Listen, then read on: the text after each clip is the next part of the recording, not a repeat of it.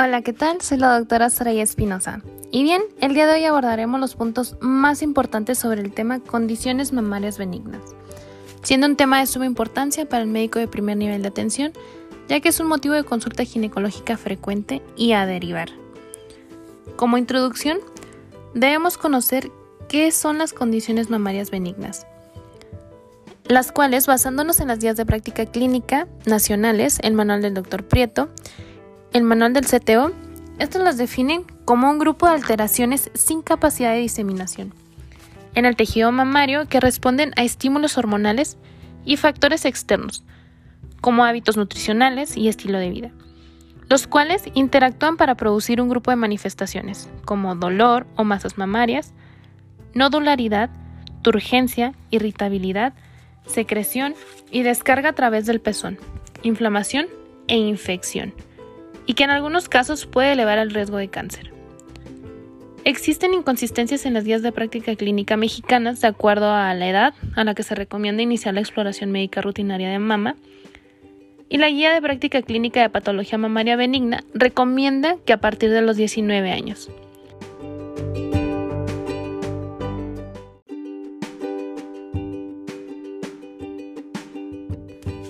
Sin embargo, la guía de práctica clínica de casos sospechosos de cáncer de mama recomienda que se debe realizar en todas las mujeres mayores de 20 años, al igual que la bibliografía extranjera, efectuándose el día 5 al 7 del ciclo menstrual.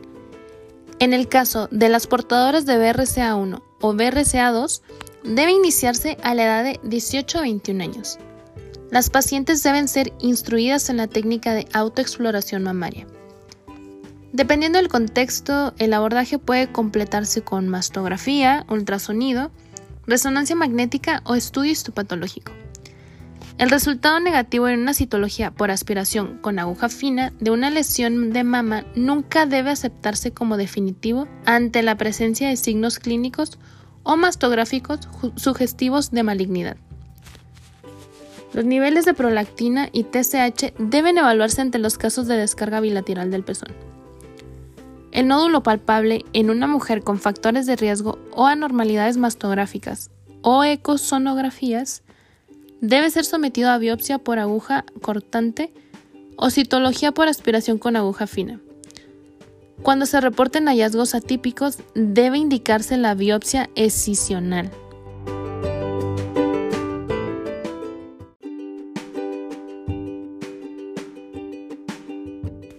Hiperplasia. Es el más común de los trastornos mamarios benignos, en un 50%, y puede involucrar el tejido lobular, ductal y conjuntivo. Cuando los cambios hiperplásicos se asocian con atipia celular, se encuentra un aumento en el riesgo de transformación maligna subsecuente.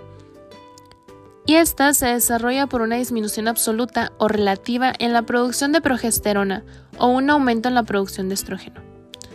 Usualmente ocurre en la edad premenopáusica con lesiones múltiples bilaterales dolorosas y sensibles, particularmente en el periodo premenstrual, y que mejoran dramáticamente durante el embarazo y la lactancia. La bibliografía extranjera indica que las pacientes mayores de 25 años deben practicarse una mastografía, aunque la guía de práctica clínica no recomienda su obtención en las menores de 40 años asintomáticas con riesgo medio y en mujeres con sospecha clínica de carcinoma mamario se recomienda mastografía solo si es mayor de 30 años. Entonces, la guía de práctica clínica indica que los quistes deben drenarse para el alivio sintomático y se hace seguimiento rutinario si se colapsan completamente.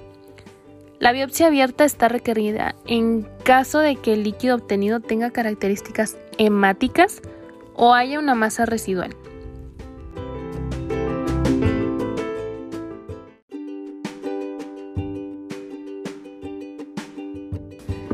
Para el tratamiento, la verdad me encantaría que hicieran una revisión de unas tablas bastante claras que están en el manual del CTO y ahí pueden tener toda la información muy bien desglosada. Porque ahora pasaremos a unas posibles preguntas que les puedan realizar. Son dos y son muy sencillas. La primera nos habla de en mujeres embarazadas ¿Cuál es el microorganismo relacionado con la mastitis?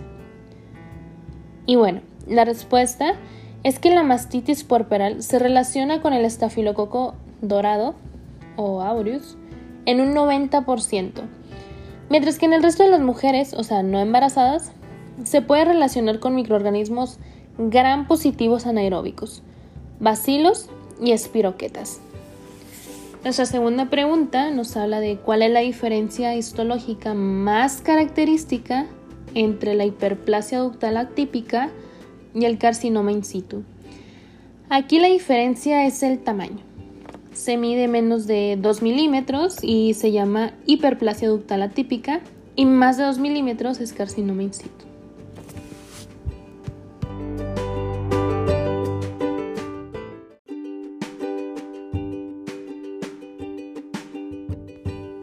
Fibroadenoma.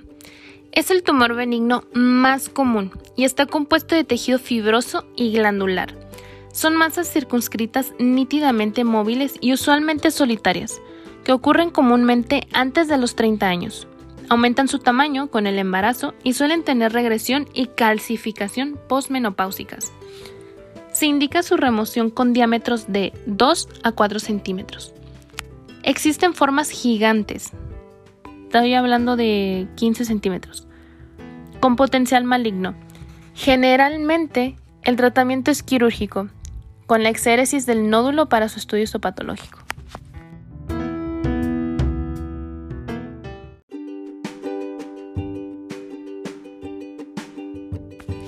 Mastalgia. Es el dolor de la mama sin una patología mamaria subyacente. Predomina clínicamente en los cuadrantes superiores externos y puede asociarse a sensibilidad y nodularidad. La clasificación clínica de la mastalgia de Cardiff reconoce los tipos cíclico, no cíclico y de dolor torácico. Afecta al más del 40% de las pacientes premenopáusicas, especialmente las mayores de 30 años. El dolor suele desaparecer después de la menopausia. Sin embargo, puede asociarse al síndrome premenstrual, condiciones mamarias fibroquísticas, alteraciones psicológicas y en ocasiones raras cáncer mamario. El tratamiento de primera línea indicado en la guía de práctica clínica mexicana para los casos de mastalgia clínica severa es el consumo de linaza, 25 gramos al día en la dieta. Puede recomendarse en un uso de un sostén que brinde un soporte adecuado Puede recurrirse a la aplicación de AINES tópicos que tengan como agente activo piroxicam o diclofenaco. Nimesulida es una opción de tratamiento por vía oral. Cuando el tratamiento de primera línea no sea efectivo, puede recurrirse a la administración de 3 a 6 ciclos de tamoxifeno o danazol. Finalmente, bromocriptina es una opción en los casos de mastalgia cíclica.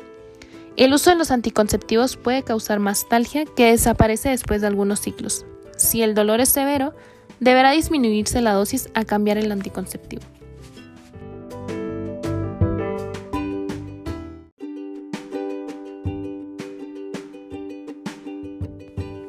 Papiloma introductal.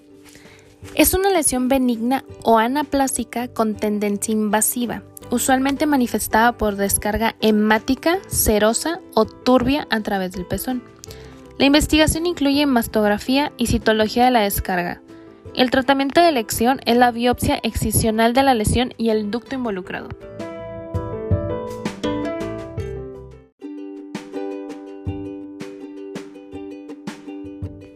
Mastitis. La Guía de Práctica Clínica Nacional la define como la inflamación de origen infeccioso o no infeccioso del tejido mamario.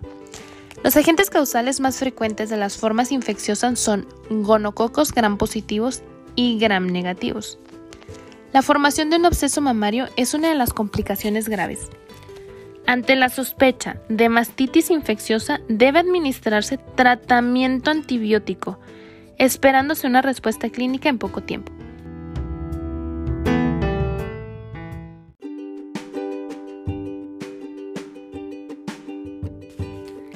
La mastitis puerperal requiere el drenaje de la leche y la administración de antibióticos resistentes a beta-lactamasas y con actividad de Staphylococcus aureus.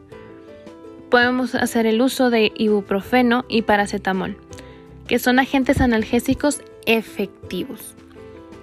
Pasando ahora a lo que es el galactocele, es la dilatación quística de un ducto con contenido lechoso espeso que se presenta durante un poco después de la lactancia.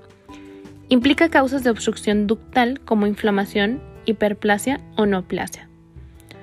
Puede haber sobreinfección secundaria con áreas de mastitis aguda o formación de abscesos. La aspiración con aguja es curativa, pero si se encuentra una masa residual debe obtenerse la biopsia cisional. Pasando finalmente al carcinoma lobulillar in situ. El carcinoma lobulillar in situ representa el 20% de las carcinomas in situ de la mama. Se caracteriza por la proliferación lobulillar con células en anillo de sello, distribuida difusionalmente y actualmente se reconoce como un factor de riesgo para el desarrollo de cáncer mamario y no como una enfermedad maligna propiamente dicha motivo por el que fue retirada de la clasificación en el estadio 0 en el sistema TNM. Es una lesión multicéntrica y frecuentemente bilateral. El tratamiento requiere biopsia cisional con o sin tamoxifeno.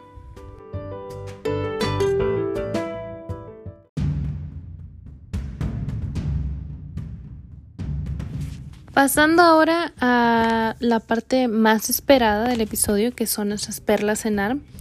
Aquí me gustaría cambiar un poco la dinámica.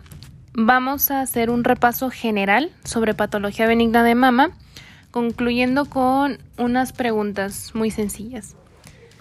Empezando con que nos llega una paciente femenina de 20 años de edad sin antecedentes médicos de importancia, que en la exploración mamaria mensual detecta que en el cuadrante superior externo de la mama izquierda hay una tumoración de alrededor 2 por 2 centímetros.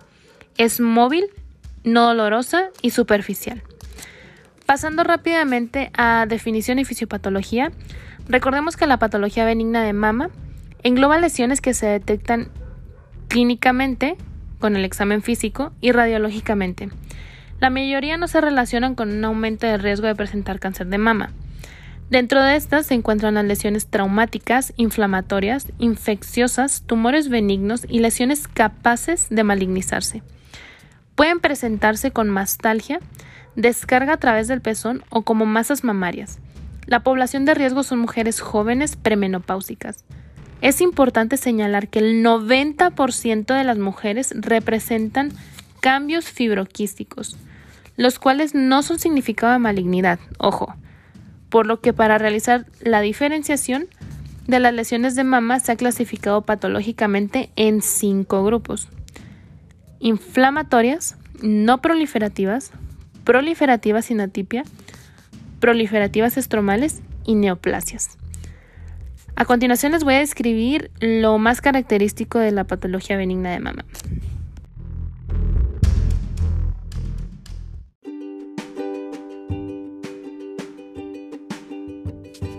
Lesiones inflamatorias. En este grupo se citan lesiones que se caracterizan por cambios inflamatorios, reactivos y secundarios agentes infecciosos.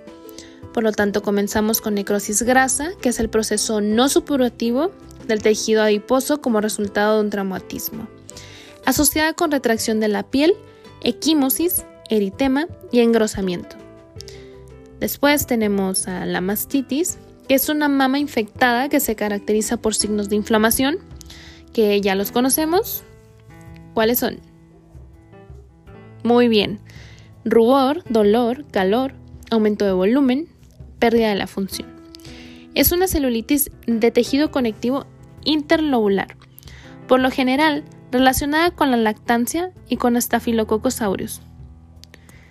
Se debe sospechar de mastitis infecciosa cuando se palpa una masa fluctuante, crepitante, que se acompaña de cambios eritematosos.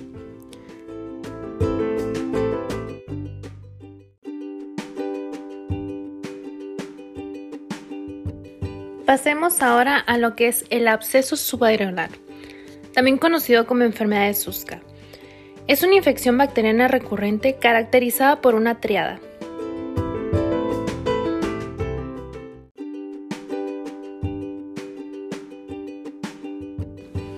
misma triada está comprendida por la fístula del tejido subareolar que drena piel, la descarga de pezón y absceso recurrente de mama.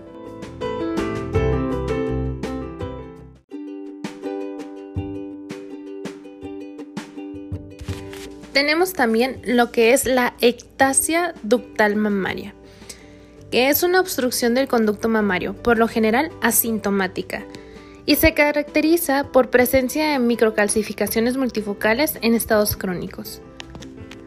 También tenemos los cambios fibroquísticos o mastopatía fibroquística, que es el trastorno benigno más común de la mama que afecta a mujeres entre los 20 y 50 años de edad. La mastopatía fibroquística tiene diversos nombres, como enfermedad fibroquística, enfermedad quística crónica, masoplasia, enfermedad de reclus, displasia mamaria. Los síntomas comunes son sobre todo mastalgia y nodularidad e hipersensibilidad y ocurren en conjunto con el ciclo menstrual. Los cambios fibroquísticos se pueden clasificar en diversas lesiones.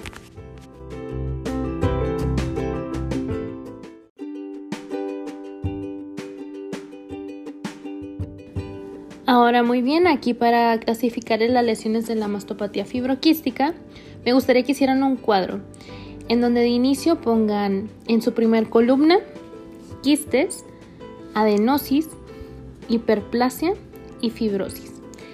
En su segunda columna van a poner de título dilatación del lóbulo por obstáculo, seguido de un aumento de tamaño de los componentes del lóbulo y después una subdivisión en donde pongamos del lado derecho multiplicación celular de los canales galactóforos y del lado derecho una intracanacular o intralobulillar. Finalmente en nuestra columna un exceso de tejido conectivo. En nuestra tercera columna, a la altura de lo que estaría la adenosis, el aumento de tamaño de los componentes del lóbulo, pondríamos ácino y tejido conjuntivo, seguido de hiperplasia simple, hiperplasia florida e hiperplasia típica. Entonces tenemos que los quistes en la adenosis hay un aumento del tamaño de los componentes del lóbulo, teniendo una manifestación acino y tejido conjuntivo. En el caso de la hiperplasia, va a haber una multiplicación celular de los canales galactóforos, así como una intracanicular o intralobulillar.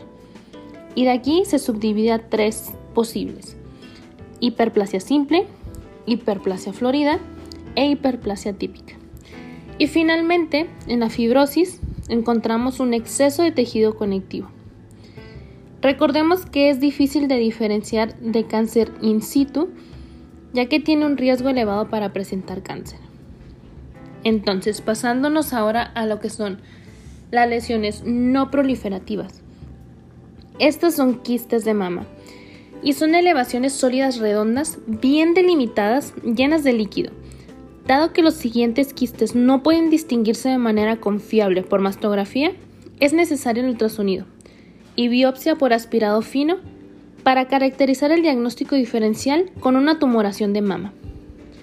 Los quistes son característicos de mujeres entre los 30 y 50 años de edad. Pasando ahora a las lesiones proliferativas sin atipia. Tenemos adenosis, metaplasia, hiperplasia, lesiones conductales, lesiones lobulillares y papiloma intraductal.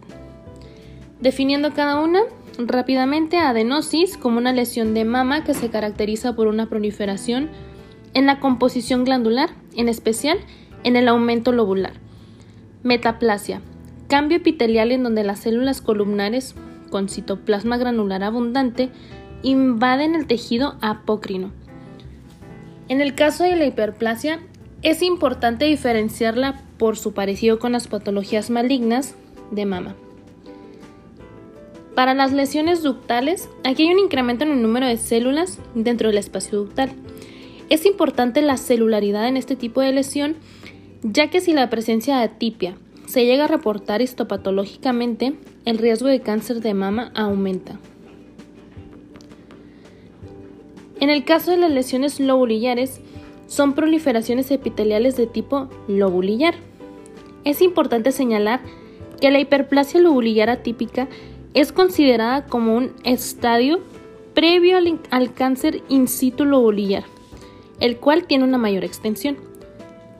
En el caso del papiloma intraductal, es un tumor benigno mamario caracterizado por un conjunto de células papilares que inician en un crecimiento descontrolado, característicamente desde la pared de un quiste hasta la luz de este, y pueden ser únicos o múltiples. Clínicamente presentan secreción por el pezón que pueden ser sanguinolentas o serosas. Son por lo general benignos siempre que no se asocien con atipias.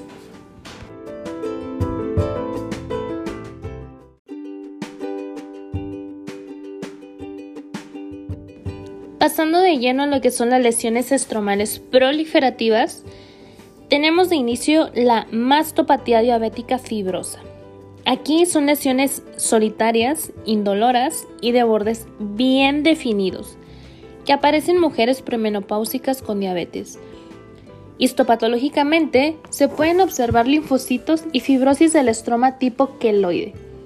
Para el diagnóstico de esta lesión se requiere biopsia con aguja fina. En el caso de la hiperplasia estromal pseudoangiomatosa de la mama, aquí hay una tumoración miofibroblástica benigna del estroma que no está especializado en la mama. Posee una superficie lisa y bien delimitada, así como colágeno denso con espacios delimitados. A pesar de su recurrencia, la lesión se caracteriza por ser benigna.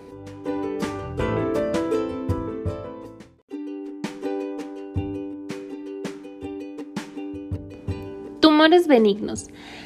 Comenzando con fibroadenoma. Es el tumor benigno de la mama más importante. Representa una normalidad focal de un lóbulo mamario y tiene prevalencia del 9% en la población femenina. Se presenta más en la adolescencia. Son móviles con bordes bien delimitados de tamaño menor a 3 centímetros de diámetro. Mayor a 10 centímetros es fibroadenoma gigante. Y bueno, Presentan contenido glandular y fibroso. El diagnóstico es por aspiración con aguja fina. Y aquí tenemos también el lipoma, que es el tumor de células grasas maduras. Es una lesión blanda, no dolorosa, con bordes delimitados. El diagnóstico definitivo se realiza por biopsia, por aspirado con aguja fina. Y en tanto pasamos a los adenomas, que es la tumoración o tumoraciones móviles menores a 3 centímetros compuestas por células epiteliales. El tratamiento es de la resección quirúrgica. Ahora, con adenomatosis erosiva, que también es llamada adenoma telar. Aquí son lesiones ductales benignas las cuales invaden el estroma circundante. Clínicamente se caracteriza por lesión palpable en la papila del pezón que puede llegar a presentar secreción.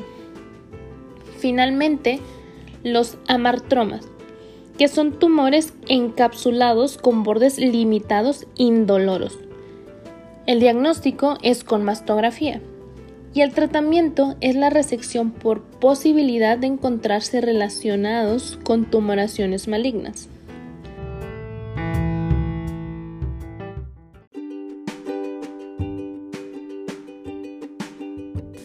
Cuadro clínico. Cerca del 65% se presenta como una masa mamaria, también pueden presentarse con mastalgia y o descarga a través del pezón.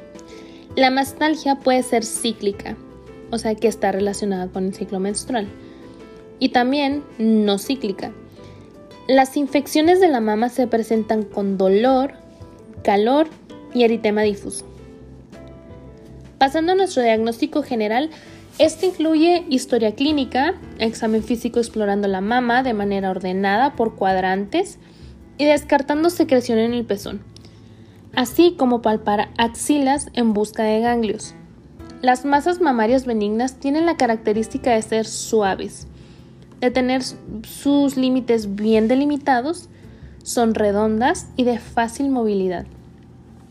También pueden ser evidenciadas a través de una mastografía o ultrasonido mamario, que tienen la ventaja de distinguir entre masas quísticas y sólidas. A partir de los hallazgos de imagen se puede decir qué tipo de abordaje debe de hacer la lesión por observación, aspiración, biopsia o escisión quirúrgica.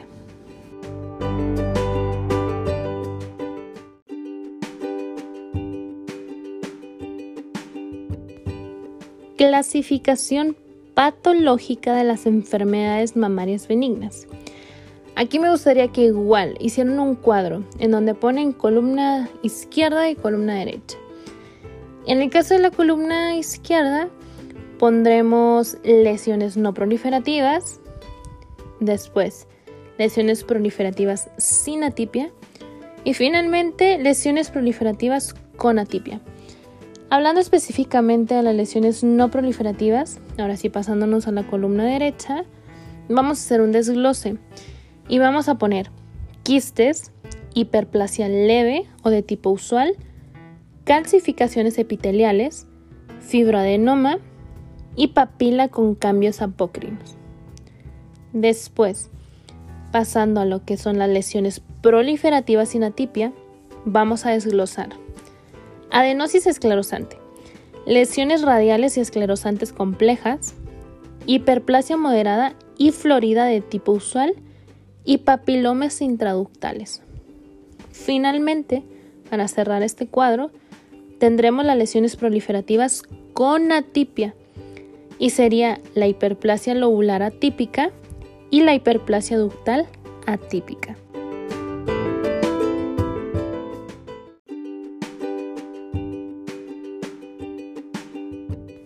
Gustaría hacer un ligero énfasis sobre el tipo de esquema de antibiótico contemplado en la guía de práctica clínica para el tratamiento de la mastitis.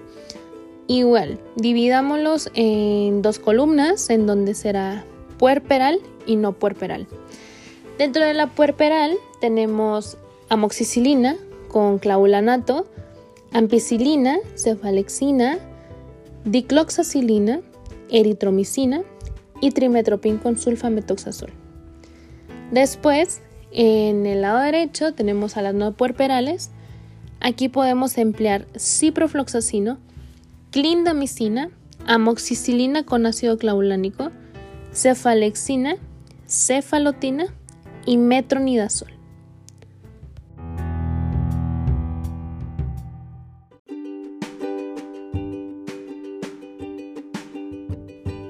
Posteriormente me gustaría hacer un énfasis en los criterios de referencia segundo nivel. En el caso de las pacientes con alteraciones mamarias benignas, tenemos la detección de tumor mamario, una mastalgia sin mejoría en 4 a 6 meses con medidas conservadoras, descarga a través de pezón, mastalgia persistente después de una a dos consultas y una puntuación mayor a 1.6 en el modelo Gale.